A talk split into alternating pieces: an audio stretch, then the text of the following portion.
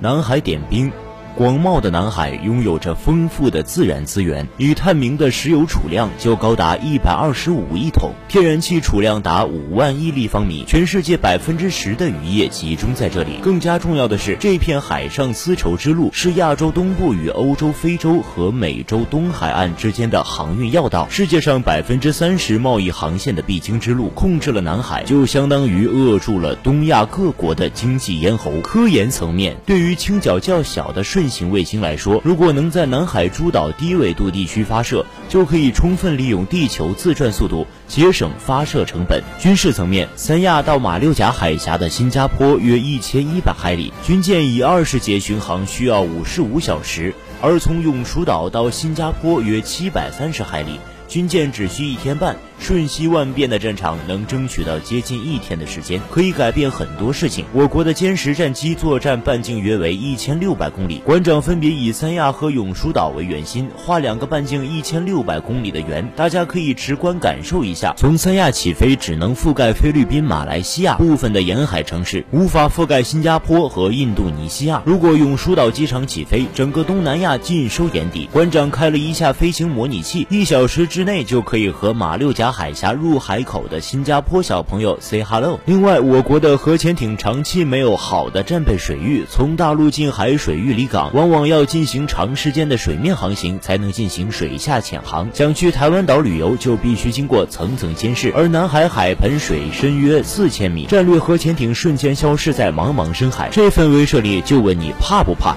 南海无论从经济、政治还是军事角度讲，都异常重要。不少心怀鬼胎的人对他垂涎已久。我国只有一句话：来文的还是来武的？来文的好。公元前二百一十四年，秦始皇设立南海郡，南沙群岛最大的岛屿太平岛上出土了大量秦汉米字压印文印陶片。你们的上帝出生前，我中华民族已经在南海群岛定居了。两汉时期，汉武帝在海南岛置朱崖、詹尔二郡，隋大业三年增设临镇郡。唐高祖武德五年改郡为州，谥号镇州。自此以后，大陆中原王朝对南海诸岛的行政管辖从未中断过。唐开元十二年，国家科考队在在南海进行子午线测量，乃行使主权之举。北宋水师出巡至西沙群岛，这是我国海军最早的巡海。大明郑和舰队七下西洋，威震寰宇。时至近代，我中华国力衰微，海上领土被列强瓜分。二战结束后，作为战胜国，根据开罗宣言和波茨坦公告，自古以来就属我国领土的南海地区重回版图。一九五八年，我国发表声明，采用十二海里领海。由于种种原因，没有宣布海图。基于我国南海的。国家纷纷来打听，到底哪里是你们的领海啊？一向视全球海洋为自家游泳池的美国也忍不住了，不断在作死边缘疯狂试探。翻看当年的《人民日报》，隔几天就能看到一篇声明：美国悍然入侵我国领海，强烈抗议。美国也很滑稽，照例是一篇回复：你没公布你的领海边界，我是误入，然后赶紧撤出，在海图上做个标记。从1958年到1970年，尼克松访华期间，美国海空军共非法侵入我国领海五百次，也就在。海图上标记了五百个点，美国人把这五百个点相互一连，居然和九十年代我国宣布的领海基线基本一致，真是煞费苦心。一九八七年，菲律宾前总统访华，谈到南沙问题的时候说，至少在地理上，那些岛屿离菲律宾更近。邓公留下了那句名言，在地理上，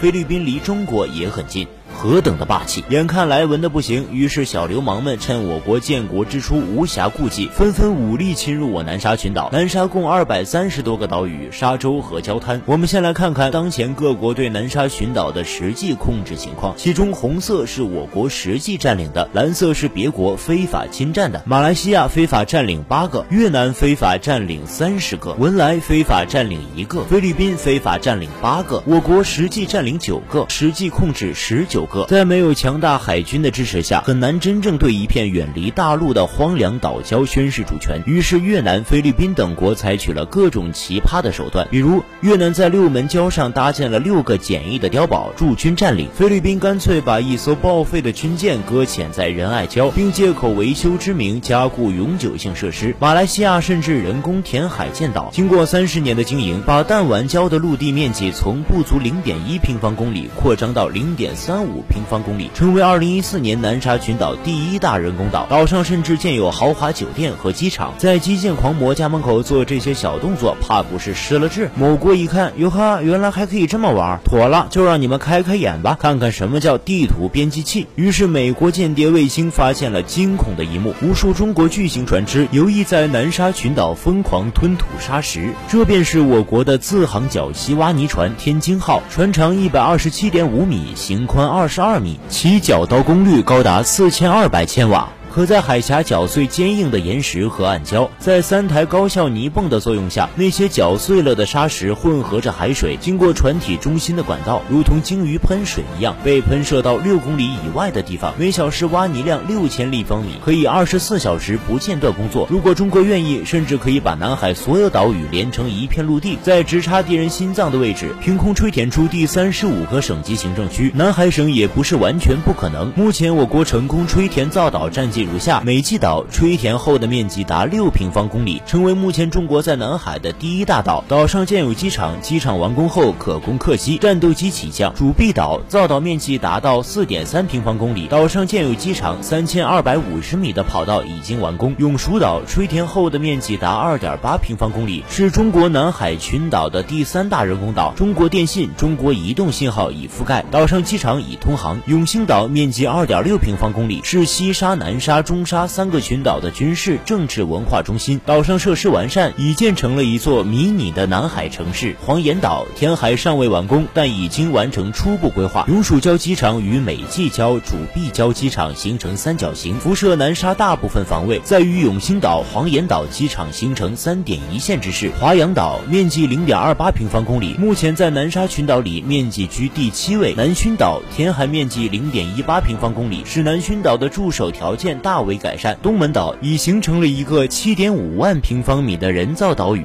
赤瓜岛积零点一零二平方公里，目前在岛上建设太阳能发电厂，建立一个直升机停机坪。我国在南海控制力的日益增大，美国卫星看在眼里，慌在心头，苦于没借口在地球另一端的海域宣称主权，于是背地里支持马仔菲律宾。在二零一三年上演了一场南海仲裁的闹剧，菲律宾自费组建了一个所谓南海仲裁庭，仲裁庭五名成员，大家看一一眼就好。馆长实在懒得念他们的名字。中国的态度很明显，我们没有签过的纸就是厕所里的屎。随着仲裁日期的临近，美国开始军事介入。二零一六年三月，菲律宾给美军开放了五个靠近南海的军事基地。七月初，每两个航母战斗群逼近我国南海，气氛一下变得紧张起来。那时，我国的国产航母还未下水，以我国当时的海军实力，哪怕拥有主场优势，也没有必胜的把握。但涉及主权和领土完整，背后就是人民，我们退无可退。退就在仲裁结果出来之前，一场史无前例的军演在西沙群岛水域展开。我海军三大舰队精锐进出，四位上将坐镇一线指挥。海上，昆明舰、长沙舰、合肥舰等各类舰艇一百多艘，几乎囊括了当时三大舰队的所有主力。空中，轰六、歼轰七、歼十一 B 等数十架战斗机划破长空，可携带十二枚巨浪二型弹道导弹的零九四 A 战略级核潜艇蓄势待发，导弹最大。射程超过九千公里，即使只潜伏在太平洋深处，也可以直接威胁到美国本土。东风快递使命必达，号称航母杀手的数十辆东风二十一 D 导弹车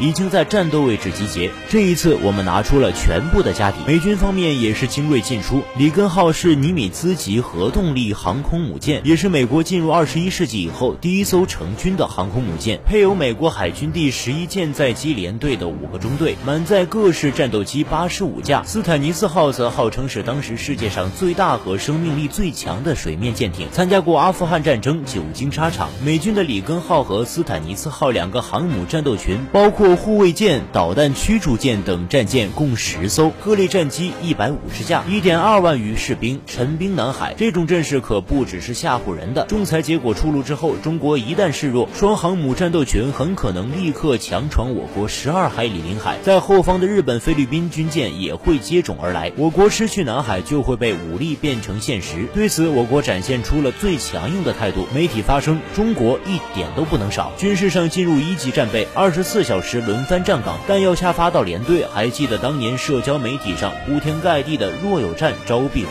吗？无数退役军官士兵重披战袍，原计划退役的军人也留在了部队，只有不怕死的人才配活着。二零一六年七月十二号下午，所谓的仲裁结果公布，山雨欲来风满楼，所有人的心都提到嗓子眼儿的时候，美军航母编队却消失了。美军突然进行了战时新闻管控措施，媒体一个字也发不出来，同时进行无线电静默，航母也不再起降战斗机，以最大限度的减少被发现的几率。国际上主流媒体突然失去了第一手的新闻材料，于是有人惊呼美军跑了。不，其实这才是南海最危险的时候，隐藏兵力，信息管控，恰恰表明双方都已按照作战计划摆开了战斗队形。中国接下来的动作大大出乎了美军决策层的意料，除了海军精锐，我国战略空军和战略火箭军也加入了作战序列，数量巨大的预备役军人接到命令重返部队，紧急补充前线部队。这次军事对峙其规模之大，武器装备动员的质量和数量都是历史罕见，一切都表明中国已经准备以命相搏，战争似乎已经不可避免了。美军重新审视了一下局势，以往美军航母最大的优势就是隐藏作坐标，因为发现就意味着被摧毁，这是航母海战的铁律。二战中，美国航母之所以能打败数量上一度超过美国的日本航母编队，都遵循了先敌发现、先敌摧毁的战法。几次大海战赢得胜利都是血的教训换来的。但之前为了政治作秀，美航母编队已在我国南海游弋了半个月之久，活动规律和基本实力已经被我方掌握，先机尽失，这是航母战斗群作战的大忌。再者，看似辽阔的南海，海其实四周都被陆地包围，只有几个海峡和隘口，一旦作战不利，就会被瓮中捉鳖。此时，美国人已经萌生退意，为菲律宾小弟发动这场名不正言不顺的战争，有些得不偿失。又或是中国殊死一搏的姿态，让美军心存忌惮。我方充分利用心理战和信息战，暗示美军航母坐标已经暴露。特别是我国媒体公布的出现在演习圈外，在黄岩岛上空巡航的轰六 K 新闻图片，直接点明了美军隐藏在菲律宾外海的航母坐标。这致命一击使得美军选择远离我国军队，向大洋深处遁去。至此，这场冷战后规模最庞大、双方实力最强悍、情况最凶险的军事对峙